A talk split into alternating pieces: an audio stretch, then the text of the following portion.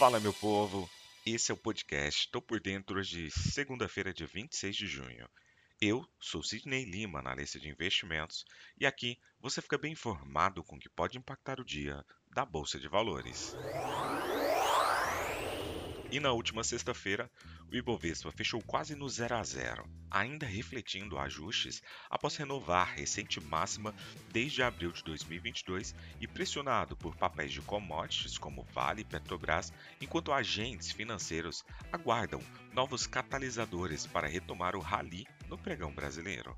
O índice de referência do mercado de ações aqui no Brasil o Ibovespa acabou subindo 0,04%, fechando o dia aos 118.977 pontos, tendo oscilado aí entre mínima no 118, 178 e a máxima no 119, 386 pontos durante a sessão e evitando sua primeira perda semanal desde a semana encerrada no dia 21 de abril.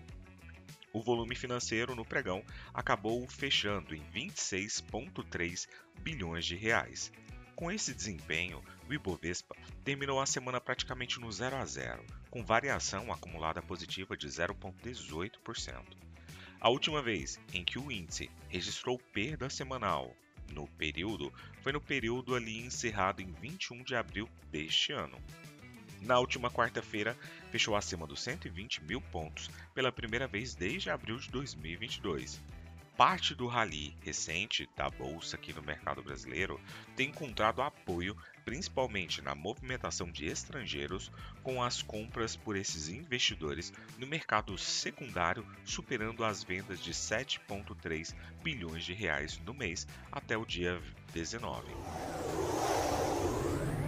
Nos Estados Unidos, as bolsas de Nova York fecharam em baixa nesta sexta-feira, dia 23, e acumularam perdas de 1% na semana após leituras fracas de índice de gerente de compras, PMI na sigla em inglês, na Europa e nos Estados Unidos, reforçando aí temores de que o contínuo aperto monetário global deflagre recessão nas principais economias do planeta.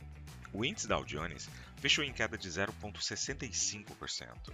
O S&P 500 acabou cedendo 0,77%. O índice Nasdaq acabou recuando 1,01%. Na semana, o Dow Jones caiu 1,67%, o S&P 500 acabou recuando 1,39% e o índice Nasdaq, a famosa bolsa da tecnologia, acabou em 1,44%. Os resultados interrompem sequência de ganhos de oito semanas do Nasdaq e de cinco semanas do S&P 500. Todos os 11 setores do S&P 500 acabaram recuando diante das perspectivas pioradas para a economia global após uma série de bancos centrais decidirem aumentar os juros na última semana. Os PMIs da Alemanha, da zona do euro, do Reino Unido e dos Estados Unidos, divulgados aí no finalzinho, mais para o final da semana, vieram majoritariamente com quedas maiores que esperadas, acentuando ainda mais a aversão a risco. O tema de bancos centrais sendo forçados a aumentar as taxas mais que o esperado tem sido consistente em várias economias avançadas. Federal Reserve está lutando com a mesma dinâmica, mesmo com os mercados financeiros ainda e não tenham aceitado a perspectiva. Na Europa, as ações fecharam em baixa nesta segunda-feira, com uma forte queda nas ações financeiras, mais do que compensando os ganhos do setor de energia devido às preocupações com a instabilidade política na Rússia, a maior produtora de petróleo. O índice pan-europeu Stock 600 cai depois de registrar sua maior perda percentual semanal em três meses no final de uma semana repleta de políticas do Banco Central na sexta-feira. O setor de energia, por mais uma vez, acabou ganhando aí 0,2%, com os preços do petróleo subindo depois que uma revolta de mercenários russos no fim de semana alimentou preocupações sobre um possível impacto no fornecimento de petróleo da Rússia. O índice bancário foi o maior obstáculo ao índice Stocks, com queda de 1% com ações de Deutsche Bank caindo 2,4%. A Reuters informou que o Deutsche Bank disse aos clientes que não pode mais garantir acesso total às ações russas que pertencem a eles. percebe-se que o foco do mercado também está na leitura do sentimento empresarial alemão para junho. Na Ásia, as bolsas fecharam majoritariamente em baixa nesta segunda-feira, em meio a preocupações renovadas sobre uma possível recessão. Voltando de dois dias de feriados, os mercados chineses tiveram perdas expressivas no dia de hoje. O Xangai Composto acabou caindo 1,48%, e o menos abrangente, o Shenzhen Composto, acabou recuando 1,81%.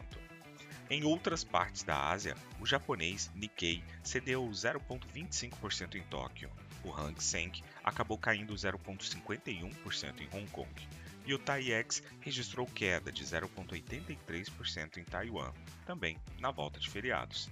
Exceção foi o sul-coreano KOSPI, que acabou avançando 0,47% em Seul. O predomínio de mau humor na região asiática veio após as bolsas de Nova York e europeias terminarem a semana passada em tom negativo, à medida que dados de atividade fracos dos Estados Unidos e da zona do euro há aumentos de juros por vários bancos centrais, incluindo o Banco da Inglaterra, o famoso BOE, e alertas de que o Federal Reserve, o Fed, o Banco Central dos Estados Unidos, deverá voltar a elevar juros. Isso tudo acabou reavivando temores de uma real possibilidade de recessão. Investidores da Ásia também mantiveram a cautela após uma insurreição fracassada do grupo paramilitar Wagner na Rússia no fim de semana e aí gerou mais incertezas sobre a guerra na Ucrânia. Na Oceania, a bolsa australiana ficou no vermelho pelo quarto pregão seguido no dia de hoje. Partindo para o petróleo, os preços subiram depois que uma revolta de mercenários russos no fim de semana levantou preocupações sobre a instabilidade política na Rússia e o potencial impacto no fornecimento de petróleo de um dos grandes maiores produtores mundiais. Um confronto entre Moscou e o grupo mercenário russo Wagner foi evitado no sábado depois que os mercenários fortemente armados se retiraram da cidade de Rostov, no sul da Rússia, sobre um acordo que interrompeu seu rápido avanço sobre a capital. No entanto, o desafio levantou questões sobre o poder do presidente Vladimir Putin e preocupações sobre uma possível interrupção do fornecimento de petróleo russo. A consultoria Riastad Energy disse em nota na noite de domingo que não esperava ver um aumento significativo nos preços do petróleo como resultado do evento de curta duração. No entanto, eles acreditam que o risco geopolítico em meio à instabilidade interna na Rússia acabou sim aumentando e trazendo aí possibilidades de grandes oscilações para o preço do petróleo. A agenda econômica de hoje está sem muita relevância, sem divulgação de grandes indicadores que tendem a trazer aí muita volatilidade para o mercado. Contudo, nós temos às 8 horas e 25 minutos divulgação aqui no mercado brasileiro do boletim Focus. Às 10 horas da manhã teremos discurso de integrante do Banco Central Europeu e às 14 horas e 30 minutos discurso de Christine Lagarde, presidente do Banco Central Europeu. Partindo para as cotações, agora que são 7 horas e 1 minuto do dia 26 de junho de 2023, temos trio norte-americano em terreno negativo, com Dow Jones caindo 0,04%, S&P 500 com queda de 0,13% e Nasdaq caindo 0,22%. A Alemanha cai agora 0,15%, mas a Europa no geral ainda está em terreno neutro, com alguns países em campo positivo e outros em campo negativo. O índice VIX, sinalizador de medo, com alta de 0,79%. Partindo para as commodities, o petróleo WTI sobe 0,35% e o petróleo Brent sinaliza uma alta de 0,39%. Do outro lado do mundo, cotação do minério de ferro com queda de 0,44%. Vou ficando por aqui, valeu, tchau, fui!